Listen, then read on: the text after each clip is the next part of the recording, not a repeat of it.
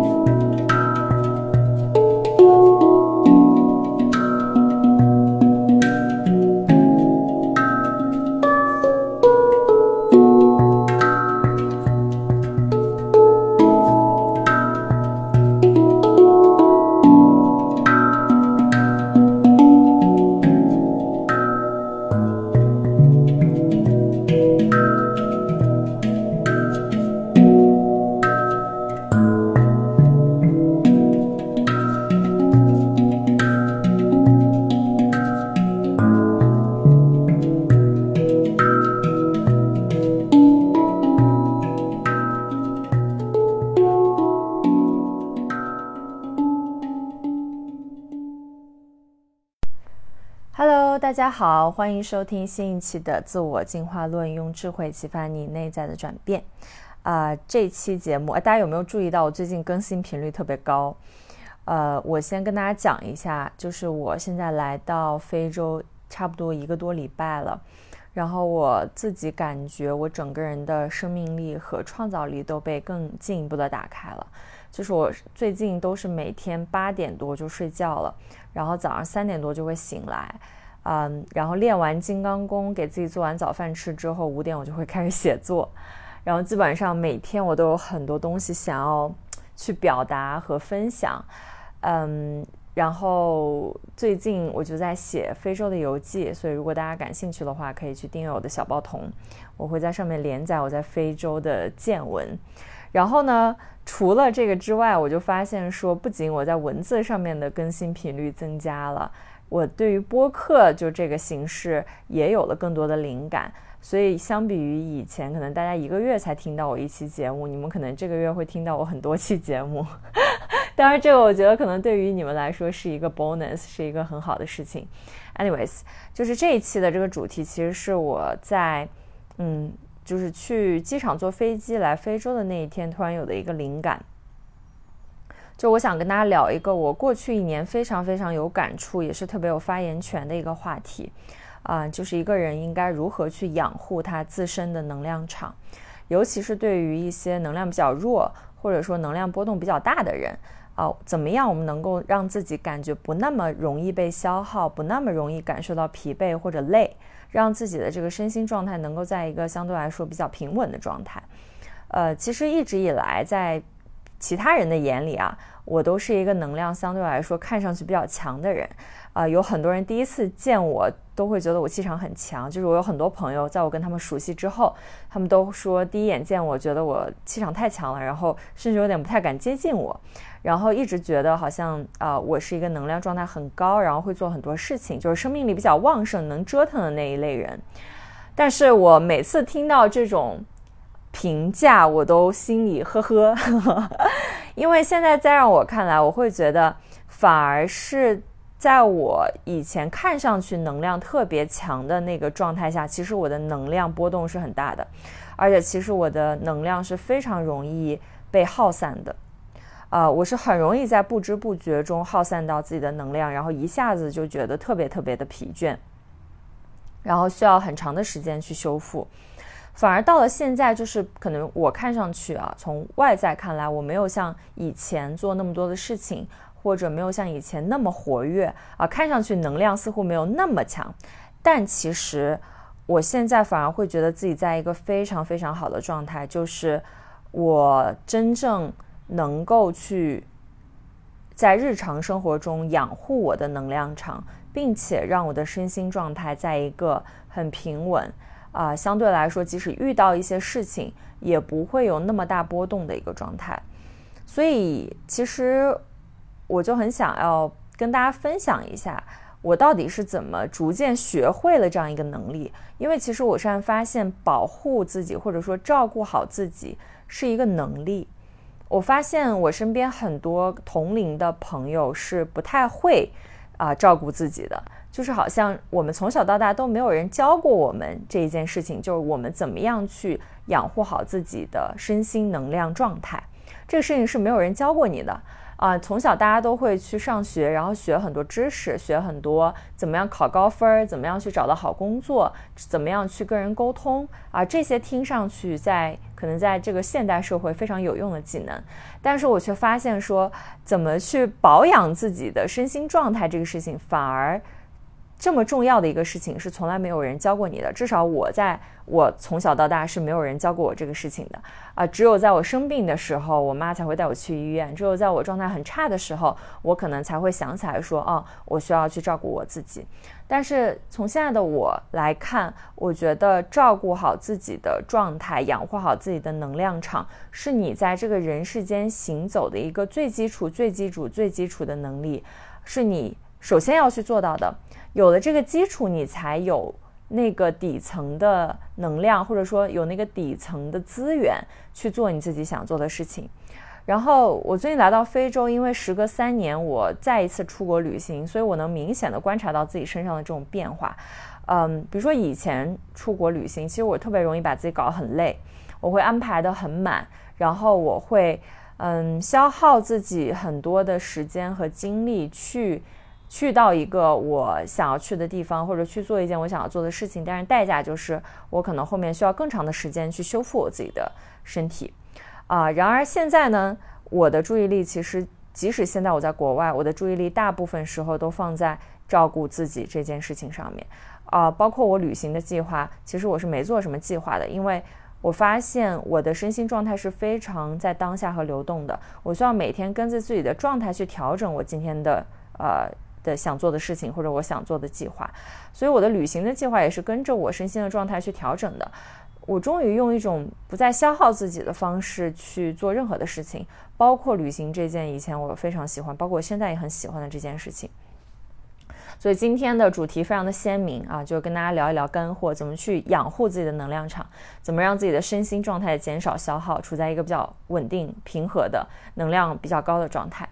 那在开始之前呢，我想感谢暂停实验室对这期节目的赞助支持。啊，去年年底的时候，我和大家在节目里推荐过暂停实验室。啊，现在过了差不多有半年多的时间，有很多听众在听完那期节目之后，都参与了这个线上的情绪 EBP 行动营，而且大家的反馈效果都很不错。所以这次呢，我们又跟暂停实验室合作了。那在我心里，暂停实验室一直是一个很专业的心理健康服务的机构，也是对我来说很重要的一个身心能量的加油站。在这期节目的后半段，我会跟大家详细的分享啊，去参加这个情绪 EBP 行动营对我的一些帮助。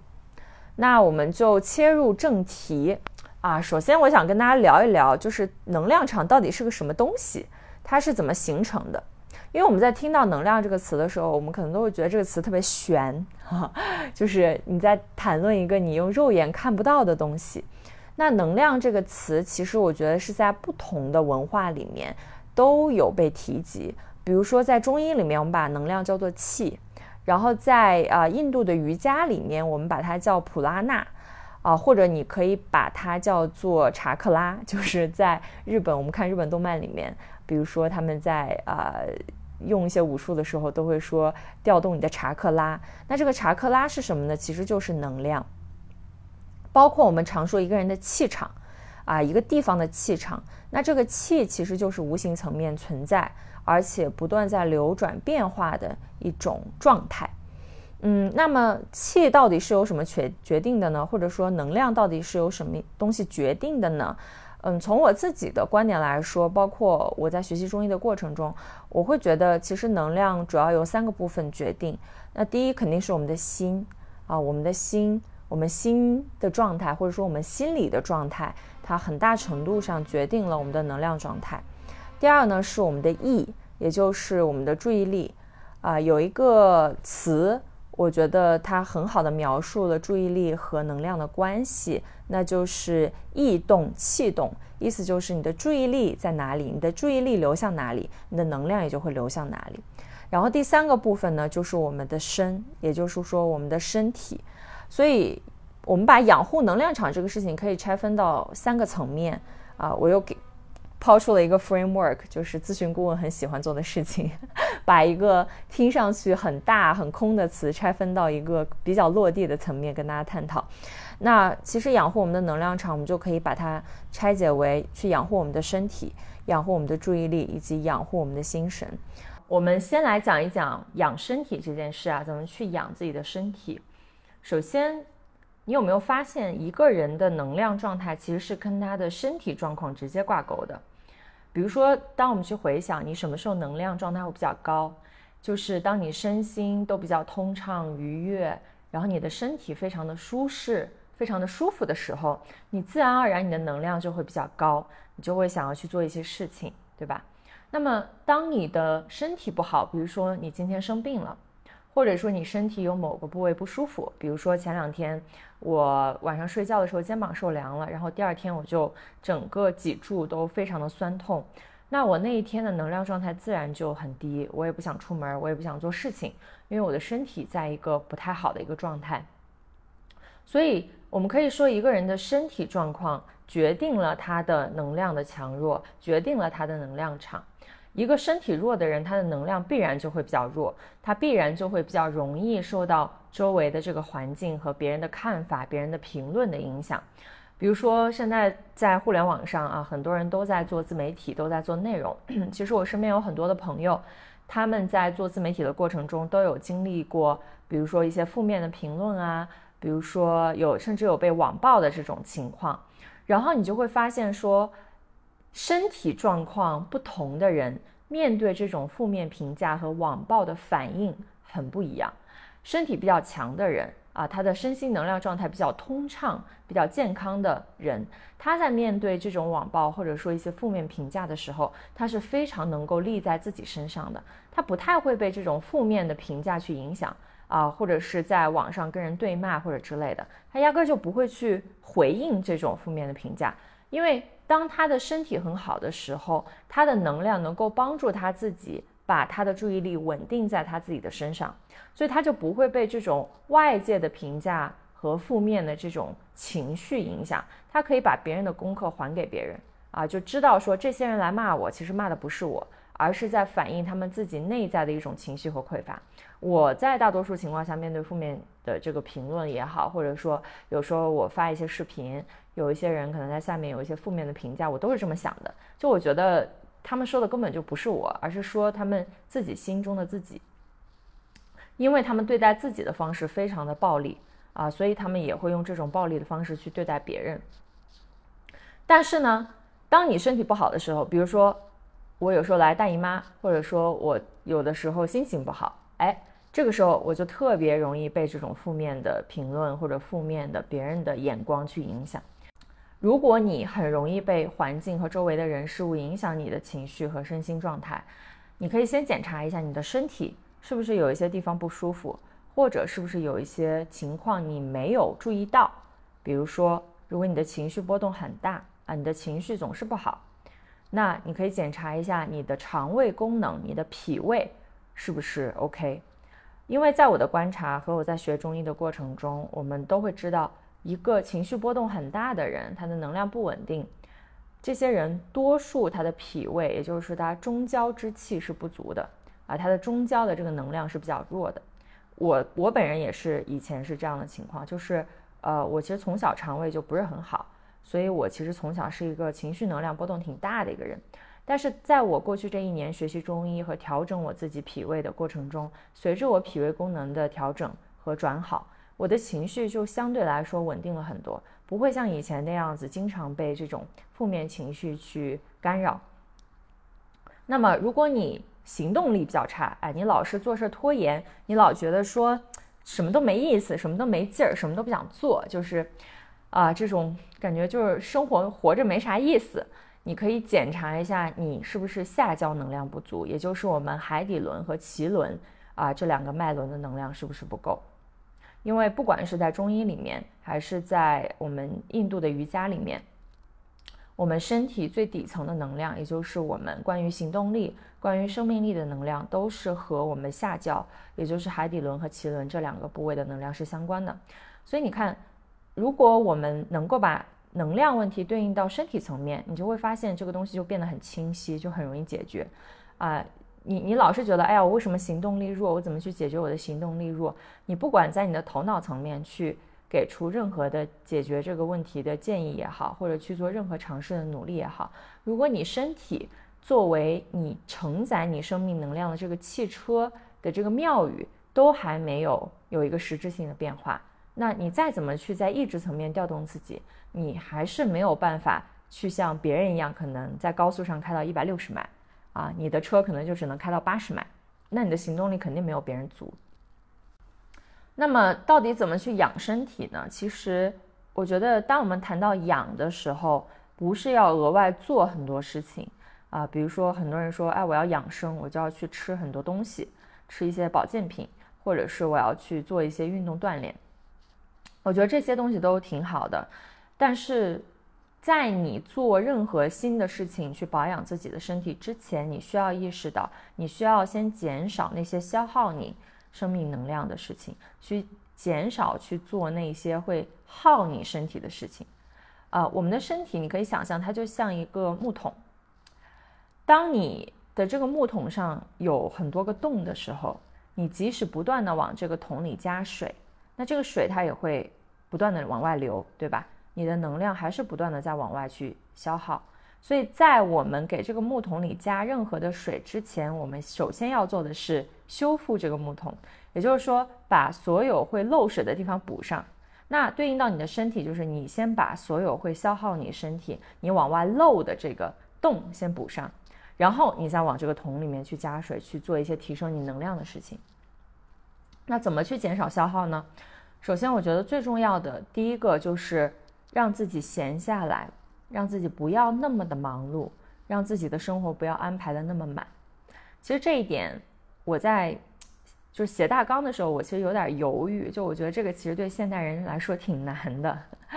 嗯，我们很容易陷入一种特别忙碌、特别消耗，然后越忙碌越消耗，能量越低，越想要再去做些什么去补偿自己的这样一个恶性的循环当中。但是在《黄帝内经》里面有一句非常重要的话。它叫恬淡虚无，精神内守，真气从之。什么意思呢？就是当一个人他的欲望比较少，啊，他也在生活中没有那么忙碌，他比较闲适无所事事的时候，他比较容易的做到精神内守。也就是说，他的心神完全是收敛回来给到自己的。那在这个情况下，那个真气，也就是说我们身心的这个能量，它就会跟随。整个天地的能量运转，啊，会跟随这个能量的运转，你很自然的你就已经在一个养生的状态里了。嗯，从我自己的体验来说，我觉得人如果很忙碌的话，你真的非常难做到说你有时间和精力去养自己。我们就像那个滚筒洗衣机一样，当它在一个非常高的速度下旋转，它的心是空的。就是它连衣服里面的水可能都会被抽出来抽干，那你可以想象我们的人体，当我们的人体像一个洗衣机或者说陀螺一样，在一个高速旋转的情况下，你内在的那个能量也很容易被抽出来，然后全部都耗散在外面，啊，那你肯定你的能量就会被耗掉，你的能量就会变得很低。然后在这一点，我有一个我一直很相信的事情，就是。其实，在你的生活和工作里，百分之八十的事情都是没有必要去做的。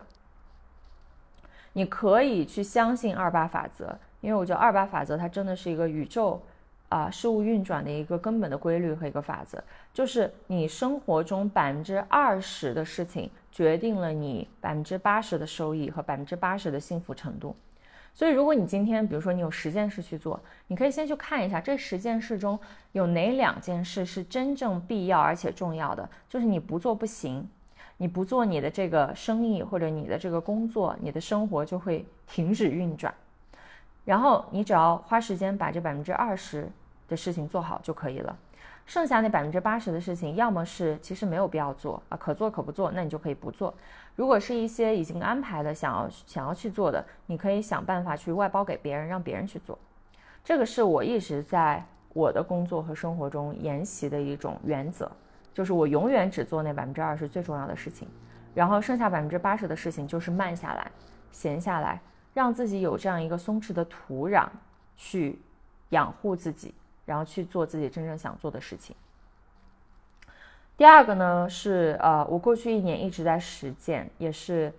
我在课程里，然后包括我最新写的这个创造力唤醒指南中，我专门用一章跟大家讲的一个点，就是断舍离。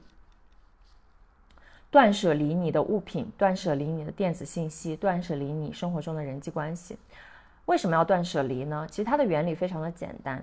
啊，大家应该都知道。其实我们生活的这个外在的空间，不管是你拥有的物品也好，你的人际关系也好，还是你家里的这个生活环境也好，它其实都是我们内心的某种投影，啊，是你内心投影出来这样一个全息电影，然后你只不过在看这个电影。那么，其实当我们去断舍离、去清理这个外在空间的时候，我们就在清理我们内心的这个空间和我们身体的这个空间。所以断舍离，它表面上是你在断舍离物品、断舍离电子信息、断舍离人际关系，本质上其实是在帮助你清理你的内心。如果你拥有足够强的觉察，你会发现，当你拥有过多的物品，或者你接收过多的信息和过多的人接触的时候，那个过程就是非常的累、非常的耗的。可能有些同学会说：“哎，那我是外向型人格，我是从跟人交往的过程中获得能量的。”如果你真的有足够长的时间去独处、去止语啊，去安静下来，不去做那么多事情，不去跟外界有那么多的交流，你能够感受到一种更深层次的身体和心灵能量的滋养和修复。我不是说跟别人交流交往是一个表面上的能量上面的提升或者修复，但是当我们把注意力从外在转游到我们内在的时候，那个层次是不一样的。所以，在我做完断舍离之后，我会发现，现在，比如说我要去认识新的人，啊，我要去买一个新的物品，我要去接受一个新的信息，我会非常的有意识，我会在那个当下去问我自己：我真的需要这个东西吗？我真的需要这个人吗？我真的需要接受这么多信息吗？我不会再让自己在一个无意识的消耗的一个状态，去无意识的接收很多其实我本不需要的东西，因为这些东西进入到我的生命空间里面，它都会去消耗我的注意力，消耗我的心力，去维系它们的存在。啊，所以大家可以在生活中去找一个固定的时间去做一下断舍离这个事情。啊，如果你想更具体的了解断舍离的方法。啊，大家可以在 show notes 里看我这个创造力唤醒指南小册的订阅方式，我中间专门有一章会跟大家讲怎么去做断舍离。那么第三个点，也是我最近感触非常深的一个点，啊，就是少说闲话，真的有助于减少能量消耗。在佛教里面或者佛学里面有一个词叫做祈语。啊，起立的起就是绞丝旁一个奇怪的奇。那什么是奇语呢？奇语就是那些没有意义的关于别人的闲话和废话。嗯，在我离开大理，就是来非洲前一天晚上，我本人经历了一场因为奇语而。整个身心能量都被消耗，然后那天晚上我失眠到两三点才睡着的这样一个事情，就是那天晚上，呃，我们一群朋友在一起吃饭，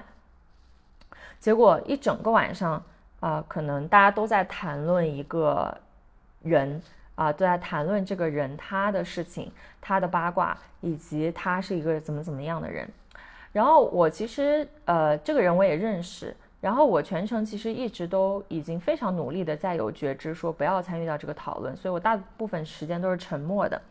但是还是有一些惯性，就是当你跟你的朋友在一起的时候，你很难在当下去按一个暂停键，跟大家说我不喜欢这个话题，我们可不可以换一个话题？所以在我沉默之余，我我可能还是多少参与了这个讨论。然后在我那天晚上要结束这个晚餐要回家的时候，我就感受到我的肠胃非常的痛，就我的胃一下变得很痛，我开始疯狂的打嗝，然后我就感受到有很多的情绪在我们谈论别人的时候就被搅动起来，因为你你想一想你在背后说别人，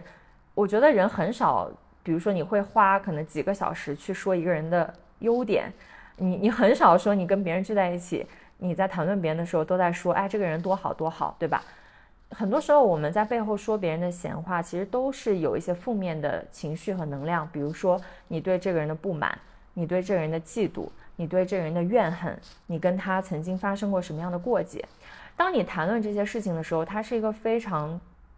非常低的一个能量的状态。然后我那天晚上就感受到了这些情绪，在每一个人。谈论这个事情的时候都被搅起来，然后我又能很敏感的感受到，所以我回家之后，我那天到凌晨两点我都没有睡着，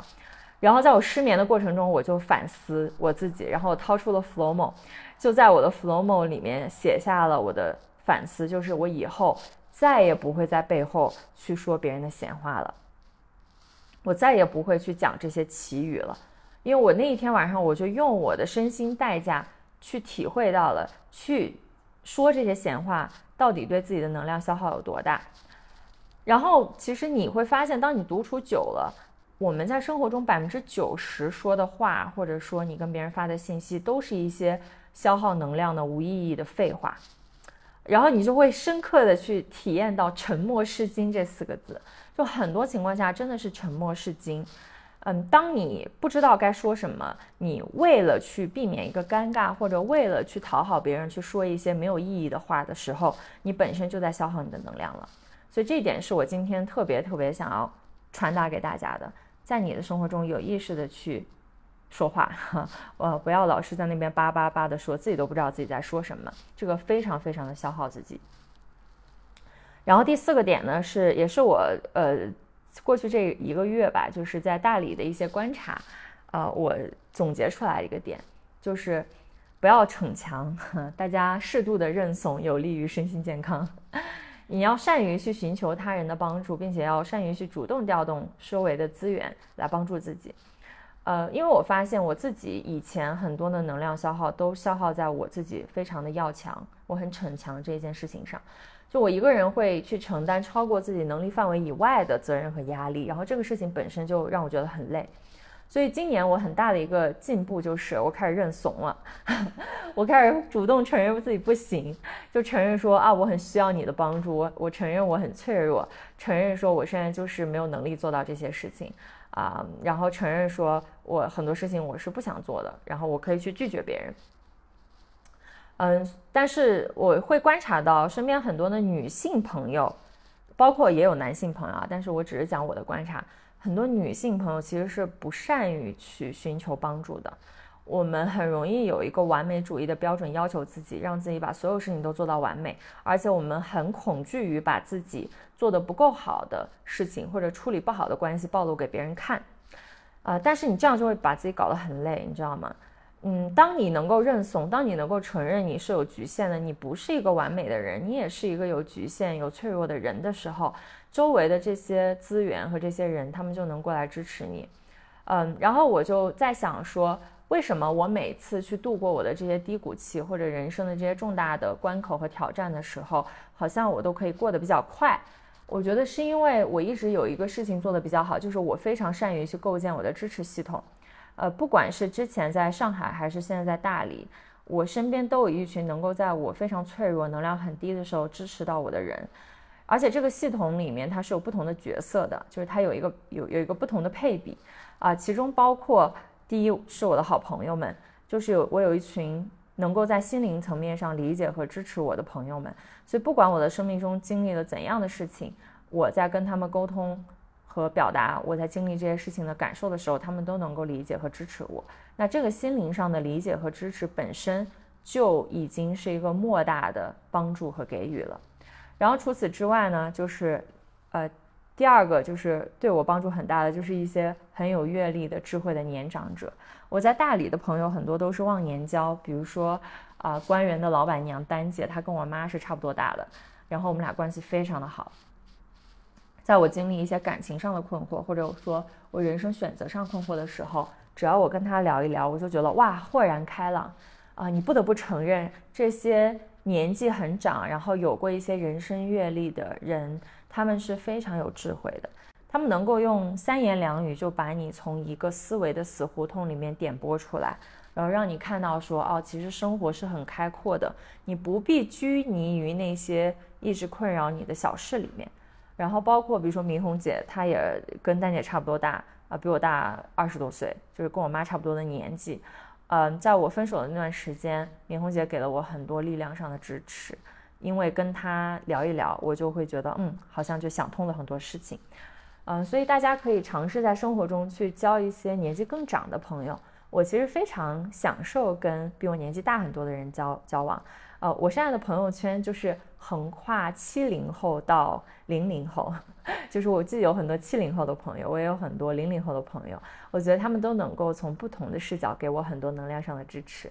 然后第三个 category 就是，呃，你可以去寻求一些专业人士的支持，比如说医生啊，在你身体很差的时候，医生真的是一个救命稻草。然后，比如说能够日常帮助你保养身体的人，你可以去找一些中医啊，或者推拿师啊，或者艾灸师傅呀，来帮助你。如果你能够在你生生活中去构建一个可能十个人以内的这种小的支持系统，你会发现你的生活会变容易很多很多很多。当然，我觉得大多数生活中的挑战，你最终都是要一个人去面对的。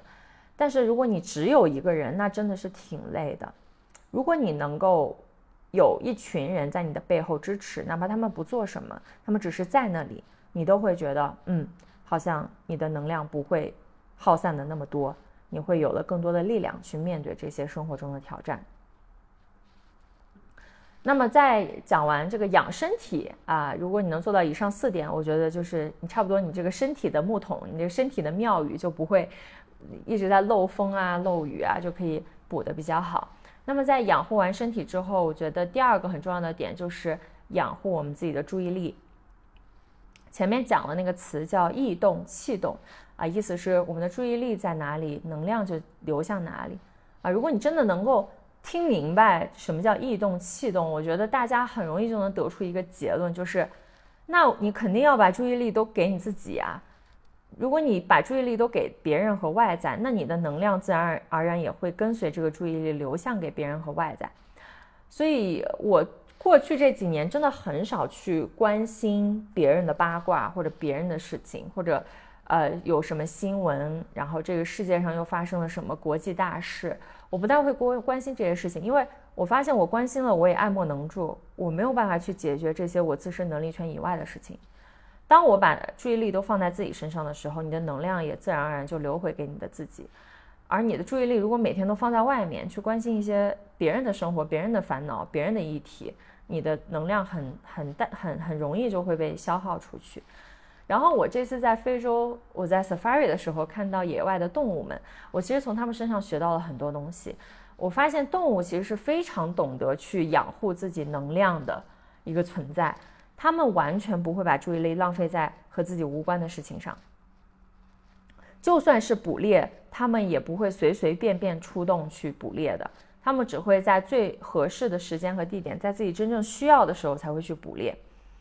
嗯，我觉得这个其实是对我们人类一个很重要的启发，就是我们在生活中其实消耗了很多的精力去试图解决别人的问题。比如说，你看到你爸妈今天遇到一个什么事儿，你特别想帮助他们解决他们的事儿；然后你今天看到你伴侣他在面对一个什么样自己的人生课题，你很想去介入，帮助他解决他的问题。我以前就是这样的一个人，但是现在我就会非常清晰的明白，说我能管好我自己已经非常了不起了。每当我想要去改变别人、去解决别人的问题的时候，其实我是在逃避我自己的课题。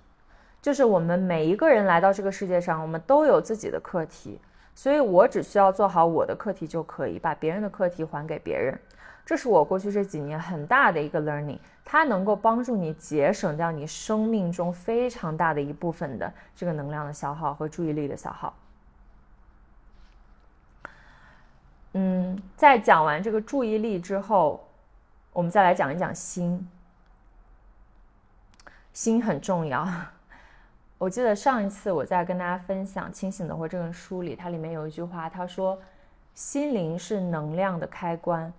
我非常非常非常的赞同这句话。我们的心就是那个能量最大的影响和最大的开关。而我发现一件事情，就是在什么情况下，我们很容易从心这个层面去消耗自己的能量。就是当我们想要去抗拒一些事情的发生，当我们想要去抗拒一些我们不想要看到的事情的时候，比如说上个月我妈来到大理啊，我带她来调养身体，然后她的这个身体的问题，其实过去十几年看了很多年的西医都没有真正的能够帮助到她，我就会发现说，其实我很希望能够用中医的方式帮助到她。但是在这个过程中，我发现我内心就产生了一些抗拒，比如说，我很抗拒他回到西安之后再去大医院看医生，因为我会觉得那个环境会让他变得很焦虑。我很抗拒他很焦虑的状态。他在大理跟我一起住了差不多有一个月的时间，然后在这一个月的时间里面，他很多时候都表达了对我当下生活的一些担忧和焦虑。然后我发现。我很容易对这个东西起抵触反应，我会抗拒他有这种情绪。我就在想，为什么你不能理解我？为什么你不能接纳我？但是我的这个抗拒又会萌生出一种新层次的能量消耗，就是当我抗拒我妈的时候，我妈也会觉得很痛苦，她也会觉得我没有在接纳她。嗯，所以我就发现说，当我们心想要去抗拒一些无常，想要去抗拒一些我们不想要看到的事情的时候。那个状态下是最累的，因为你在用你自己身体的力量在推一个东西，你在把一些事情推远。但是大家应该都知道，我一直在节目里面也跟他讲，生命中那些真正要发生的事情都不是由你决定的，生命有它很自然的一个发展和规律，所有的一切都是因缘和合的产物，你不可能靠你的这个。肩膀靠你的这个胳膊，你一个人的力量去阻挡整个大的势能、大的缘分的发生，啊，所以在抗拒一些事情发生的这个事情上，我们最容易消耗很多很多的能量，而且我们很容易想很多，就是我们会想说，哎呀，万一明天发生这个事情怎么办？我是不是要提前预防？哎呀，万一这个人又出现在我的生活中怎么办？我是不是要提前把他，啊，就是从我的生活中排除掉？这些行为和这些想法都会消耗你很多很多的能量，所以慢慢的，我会在生活中去观察我对哪些事情内心还有阻抗。啊，你一定会对一些事情内心有很强的阻抗，在那些你最害怕、最恐惧的人和事上，你的内心很容易升起这些阻抗。然后，当你观察到这些阻抗的存在的时候，你可以慢慢的、温柔的告诉自己说：“我不必如此用力，我不必如此害怕，我不必用我自身的力量去阻挡我生命的进程。我接纳和拥抱我生命中一切事情的发生，然后慢慢的去把这些阻抗松绑掉、清理掉。在这个清理的过程中，你就会发现，哎，你的那些卡住的。”在你心灵层面的能量就会通掉，它不会一直卡在那里，让你觉得很累、很疲惫。呃，这个练习是我上个月一直在做的，因为我就发现说，当我妈来了之后，我的内心又有很多的阻抗，我的身体就开始产生一些不良反应，比如说我就开始胃痛啊，我就开始感冒啊，然后就开始有一些身体的状况出现。慢慢的，当我把这些清理掉之后，我的身体自然而然就会恢复它的气机的运转。然后，对于养心这个层面，呃，我还有最后一个建议，就是我会建议大家在生活中可以给自己构建一个心灵的锚点，去找到这样一个身心能量的加油站。任何时候，当你觉得自己跑偏了，你觉得你的身心能量被消耗掉了，你都可以回到这个原点，开始去补充能量。啊，然后在这里，我想推荐暂停实验室的情绪 EBP 行动营给大家。我觉得它可以成为你生命中的一个身心能量的加油站。对于第一次了解这个产品的朋友，我想先和大家简单介绍一下。那情绪 EBP 行动营是由暂停实验室研发的一个二十五天的线上训练营，它是由专业的心理学团队研发的，用于帮助大家改善情绪困扰和调节情绪的这样一个产品。嗯，它主要的使用方法和场景是什么呢？其实就是每天你花二十到三十分钟时间，在线上跟随他们很专业的这个引导，去完成两到三个调节情绪的小任务。一般呢是音频引导的正念练习和情绪书写练习。那这两个练习其实都是我长期使用下来，我觉得能够帮助你迅速调节心理状态很实用的两个工具。比如说正念练习，它能够帮助你很快的把你的注意力从外在正在发生的这些事情拉回来，回到自己的内在，回到自己的内心。然后书写练习能够很有效的帮助你梳理内心的情绪卡点，让自己的能量重新的流动起来。那我一般会在早上起来的时候去做十分钟左右的正念练习，然后晚上睡觉前去做这个书写练习。啊，在白天我自己有时候觉得情绪上头或者有一些。这个压力困扰的时候，我会随时把之前做过的练习拿出来再用，啊，大概几分钟的时间就能够帮助自己把能量调节到一个比较平缓的一个状态。所以对我来说，我觉得这个 EBP 行动营其实是一个非常有帮助的我的心理的锚点，它可以适用于任何你在生活中时常感受到压力或者疲惫和情绪困扰的人们使用。呃，每天去跟随这个引导完成这些练习，能够有效的帮助你去缓解紧张、焦虑的这些情绪。如果你时常在生活中感受到，比如说身心疲惫呀，或者说有负面情绪的困扰，我会推荐你可以试一试，因为它的价格其实很便宜，就是不到一次心理咨询的价格，差不多五百多块钱，你就能够去体验和收获一个能够支持你在日常生活中调节情绪的科学有效的方法。啊，那今天呢，我们获得了一个节目的专属优惠，就是五十元，在微信搜索关注公众号“暂停实验室”，暂停一下的那个暂停，然后在后台回复关键词“自我进化论”，你就能够去获得这个专属的五十元优惠。啊，这个产品的原价是六百九十八元，如果你能够跟着他们的这个节奏完成全部的练习，可以获得一百元的奖学金，所以算下来就是只要五百四十八元就可以参与。如果你不确定自己的身心健康状况，也可以在他们的公众号后台回复“自我进化论”，获得一份公益的科学心理测试，去帮助你更好的评估你现在的心理状态。啊，那这个营是每个月一期，这个月是七月二十四号开营，差不多还有十天左右的时间啊，大家不要错过这个月的报名时间，如果错过就要等下一个月啦。OK。啊，那今天的节目差不多就到这里了啊！我真的希望大家能够把养护自己的能量场和照顾好自己这个事情放在你生命中最重要的一个位置上，因为有了这个基础，你才真的有能量和资源去做你真正在这个人世间想要去做的事情。嗯，感谢大家的收听，那我们这期节目就到这里啦，下期节目再见，拜拜。哦。